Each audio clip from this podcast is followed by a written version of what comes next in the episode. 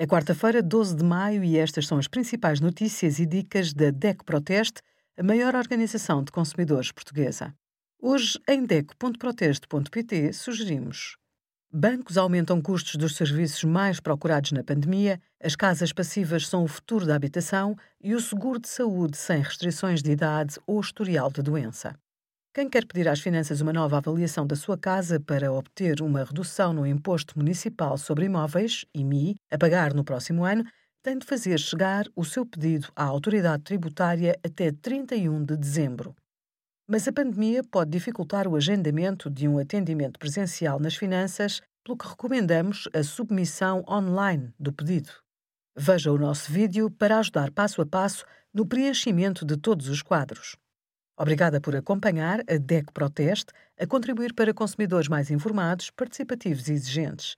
Visite o nosso site em deco.proteste.pt.